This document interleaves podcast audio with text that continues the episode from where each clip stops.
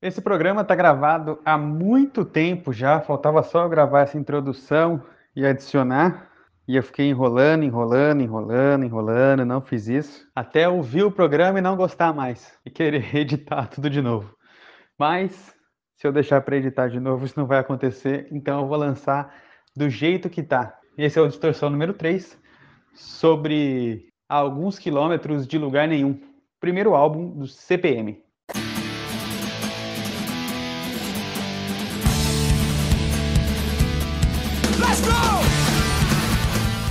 Alguns Quilômetros de Lugar Nenhum é o primeiro álbum de estúdio do CPM, foi lançado em 2000. A banda começou em 95. São 14 músicas nesse primeiro álbum. Entre as mais conhecidas a gente tem Regina Let's Go, O Mundo dá Voltas e Anteontem. Tem outras que a galera conhece também, mas tipo, essas tocaram muito no rádio e tal.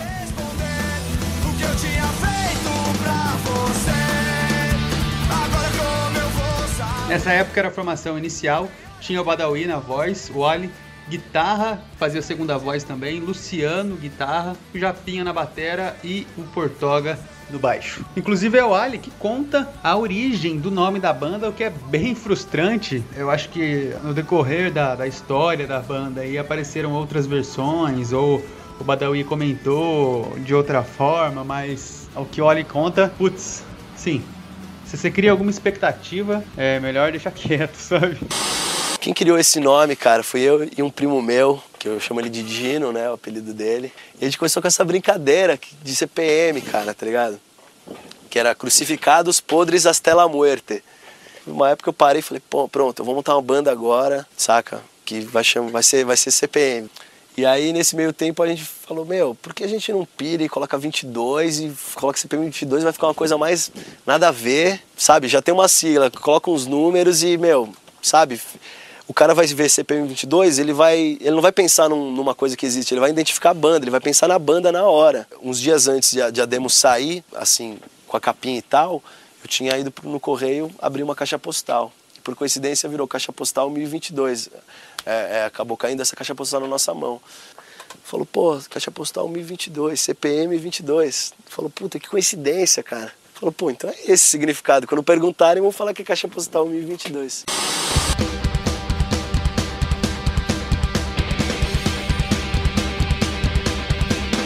Mano, CPM é uma banda de hardcore melódico. Começou esse álbum principal, marca essa pegada hardcore melódico, que acaba sendo, pô, bem criticado.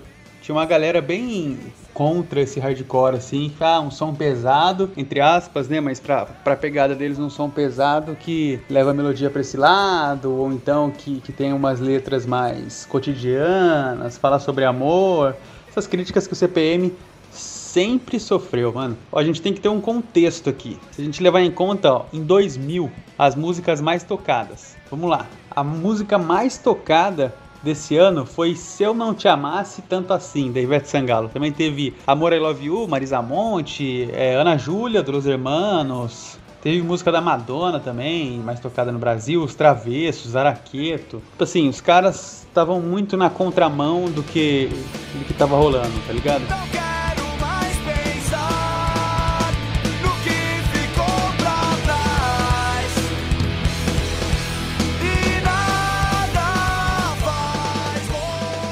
CPM é uma das bandas que representam o hardcore brasileiro, talvez a maior delas. Eles têm uma linha mais melódica, como eu disse, para a gente contextualizar mais uma vez. Antes do sucesso, eles faziam parte da cena de bandas que tocavam no Hangar 110 em São Paulo, na casa de show puta famosa, tem documentário a respeito. Meu, quem não, não sabe o que foi o movimento do Hangar 110, vale um, um programa só para falar disso, porque muita história, principalmente nessa época, final dos anos 90, início dos anos 2000.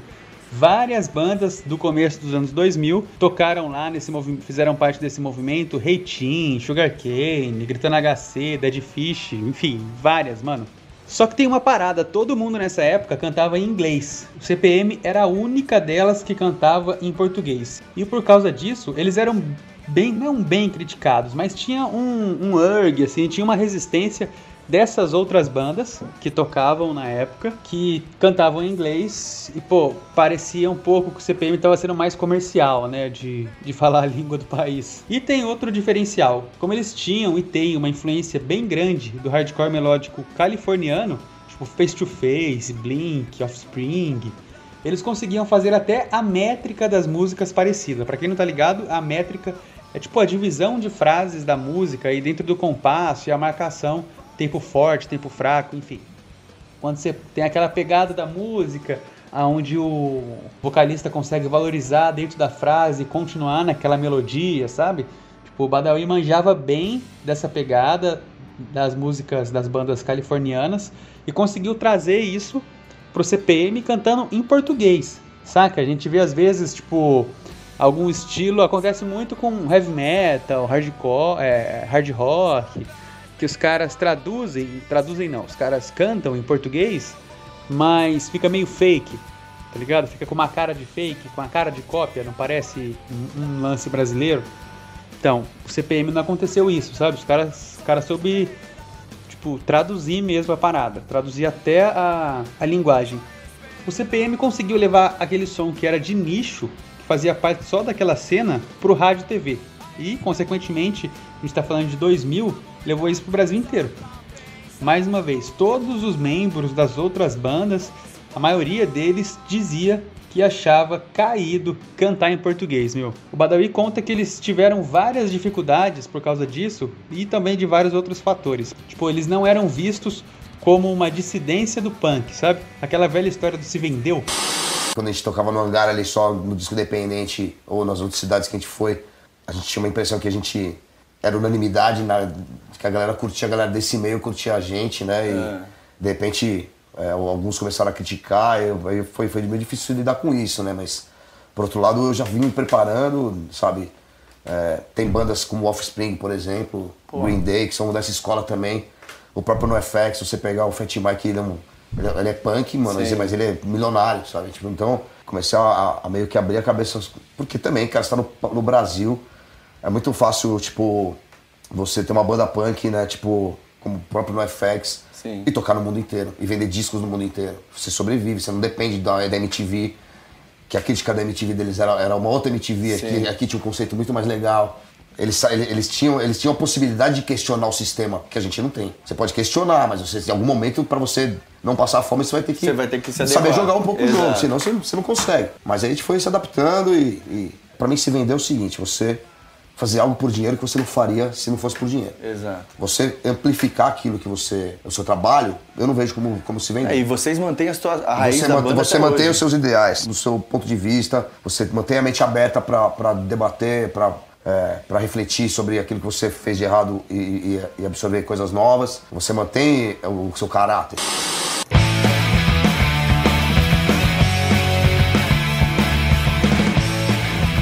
Bom, vamos falar do álbum agora. Segundo o Badawi, esse alguns quilômetros de lugar nenhum vendeu 4 mil unidades em um mês.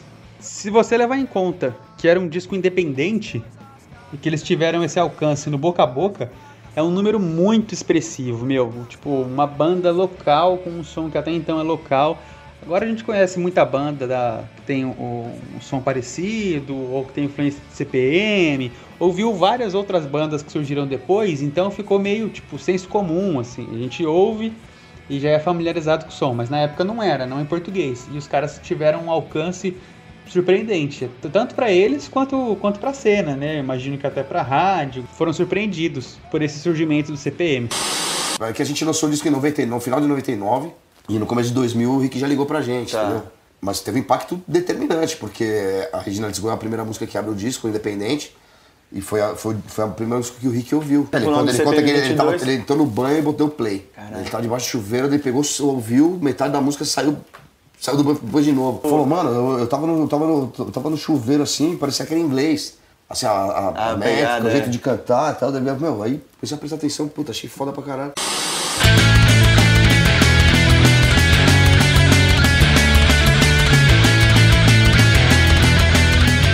Bom, como eu disse, os caras venderam 4 mil discos em um mês. Eles iam fazer a terceira prensagem e quem ligou para eles? Quem? Quem? Rick Bonadio, né? Anos 90, o produtor pô, sucesso aí comercial pra caramba. O cara tá nas telonas, sabe? Ganhou expressividade e tudo. Rick ligou para eles, aí já era. Agora com o contrato assinado, projeção nacional, mídia e tudo mais, a banda alcançou 100 mil cópias vendidas.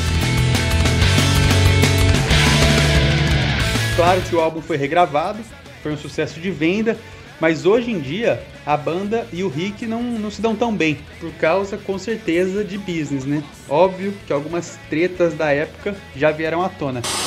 A gente não, desde o começo, não, não concordava com todas as, as formas de trabalho dele. É mesmo, cara, porque o cara. Mas, mas é um não, cara o- que foi muito importante pra o gente. cara né? é produtor, desses produtores de mainstream, cara. E ele trabalha daquele jeito de colocar o dedo na música, muda aqui, muda ali. Não Na, gostei ver- disso, na verdade, na, verdade, não, na verdade não foi nem tipo. É. Na composição ele nem se metia. Ele, ele- É. a gente sempre teve essa liberdade, né? A gente também sempre brigou por isso desde o começo.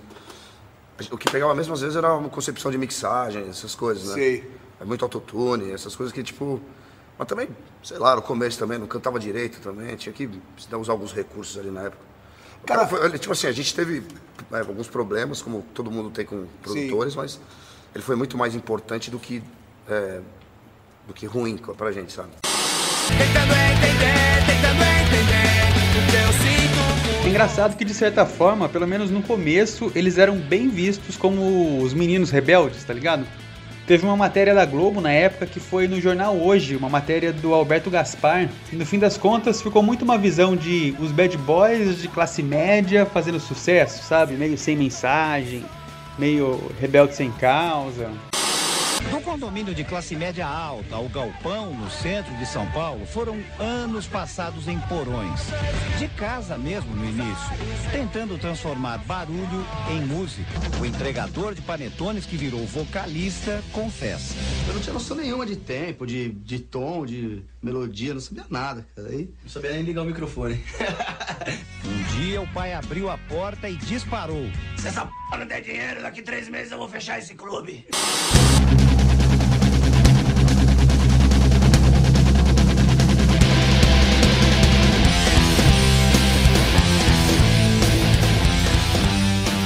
Com o clipe da música Anteontem, a banda foi indicada à categoria de melhor democlipe do Video Music Brasil no ano de 2000, VMB. Aí tem uma matéria do R7 de 2009 que serve para contextualizar aí um pouco de como a banda era vista nessa época.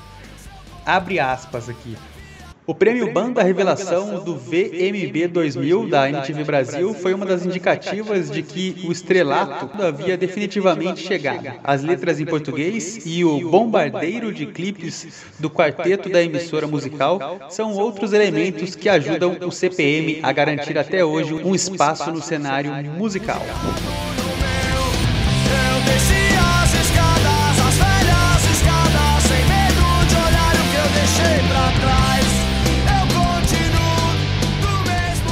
Aí vai uma curiosidade: tem gente vendendo esse CD na internet por até 1.200 reais. Na descrição, a galera já classifica o álbum como mega raro, clássico. Afinal de contas, tem 20 anos, 21 agora. E detalhe, eu salvei um link desse do Mercado Livre para tirar um print depois, mas aí quando eu fui ver, ele tinha sido vendido. Não era esse de 1.200 reais, mas era um bem carinho. Enfim, o Badawi, em uma entrevista pro The Noite, do Danilo Gentili, disse que não vende, que não tem como não, que tem uns, uns caras que anunciam assim bem caro, mas não chega a vender não. Esse cara tá vendendo esse disco há cinco anos e nunca vendeu. Cadê? Cadê? Cadê? 1.100, rapaz. O cara deve- já deve ter até morrido e tá lá. então. 1100. Depois desse, na gravadora, né, que a gente foi pra gravadora, a gente gravou, regravou metade desse disco, então ficou meio pra trás. Mas a gente tem ideia de lançar ele, de repente, em vinil, em Mas breve, vocês têm o original? assim. Eu não tenho, eu não tenho Não? mais. Ah, por mil reais você pode ter, cara.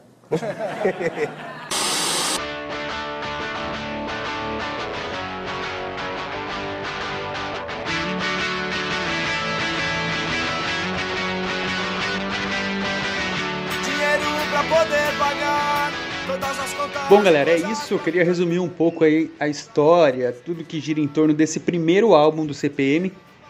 Eu acho CPM uma banda foda que acaba sendo um pouco injustiçada. Sabe? Tipo, daqui um tempo talvez a galera leve mais a sério os caras. Eles fazem um som diferente. Hoje em dia eles estão numa outra pegada. Tem uns ska bem legal. Mas enfim, pra falar do CPM hoje em dia a gente deixa pra uma próxima. Fica aí, ouçam esse álbum. Dá até pra ter. Ouvindo esse álbum, dá pra ter uma noção de como esse tipo de som mudou se a gente comparar com outras bandas da época que ainda tocam hoje. Saca? E de como os caras mudaram mesmo. E é tanto. Eu imagino que seja tanto uma questão de mercado quanto a questão dos caras amadurecerem mesmo. Passa a ter outras reflexões. Enfim, ouvindo esse álbum dá pra ver tanto que a gente envelheceu, pra quem ouviu na época, quanto que os caras envelheceram também, o que faz parte. Bom, sigam o Distorção nas redes sociais. E é isso aí. Até a próxima.